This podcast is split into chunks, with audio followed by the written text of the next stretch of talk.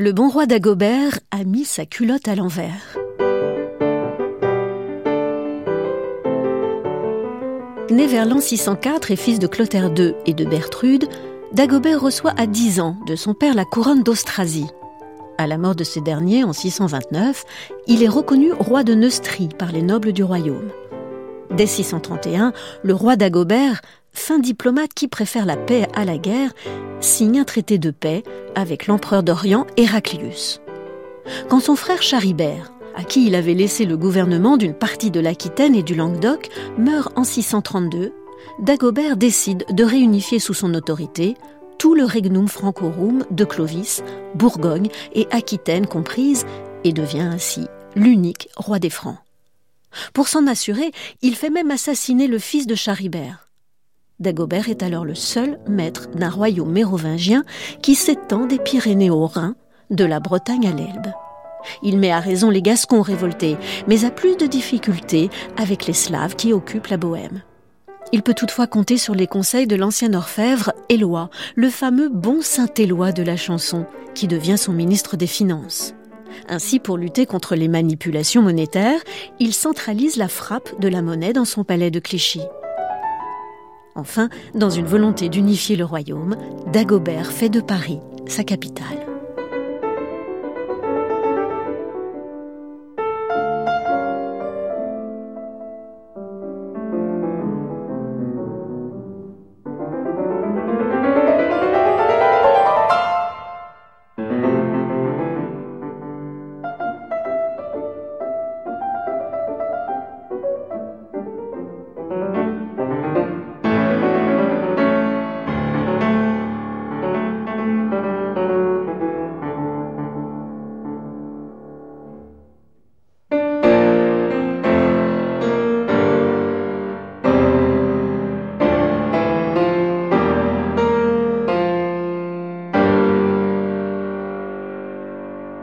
Le roi d'Agobert se montre fin négociateur, mais cela ne l'empêche pas de mener quelques expéditions militaires pour lutter contre les menaces extérieures.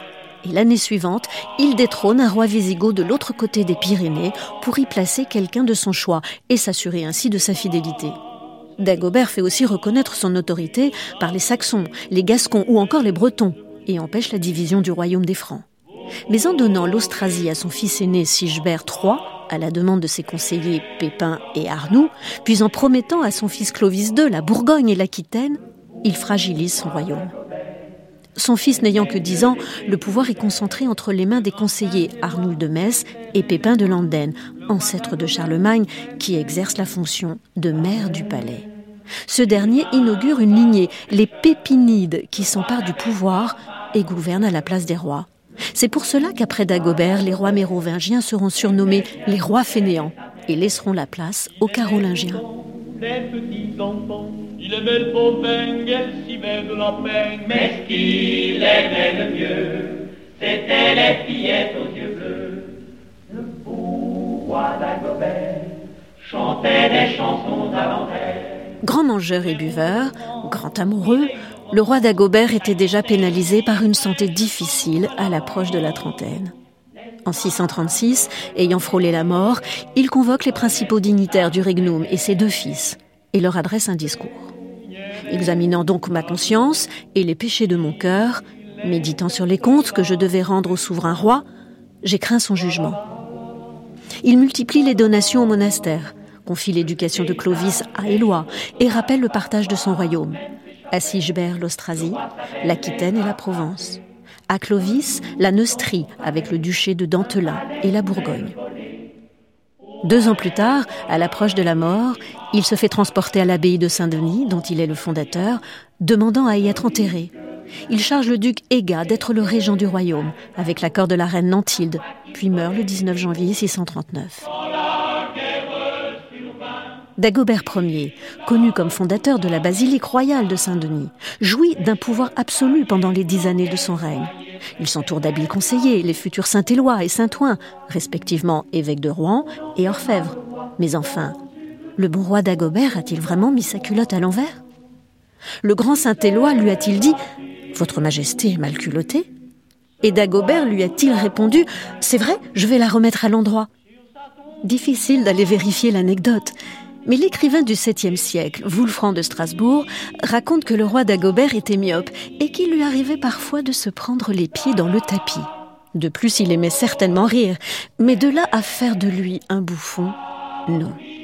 D'ailleurs, pourquoi se moquer de ce roi mérovingien? Aucune raison.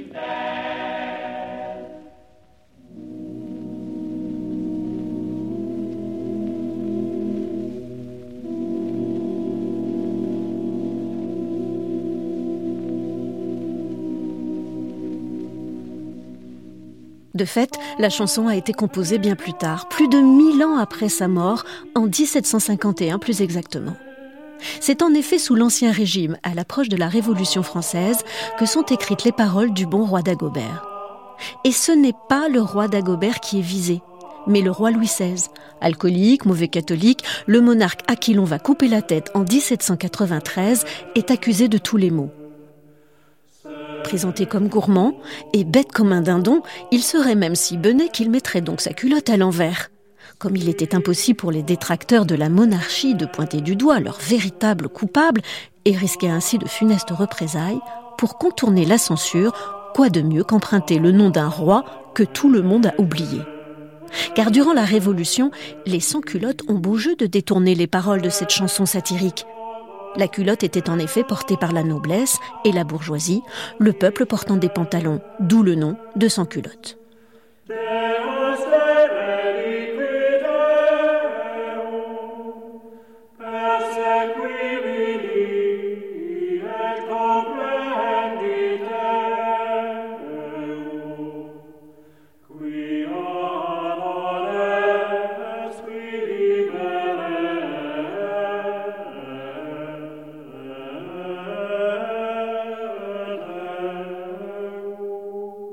Inspiré d'un air de chasse beaucoup plus ancien, appelé la fanfare du Grand Cerf, les couplets de cette chanson ont été écrits au fil du temps.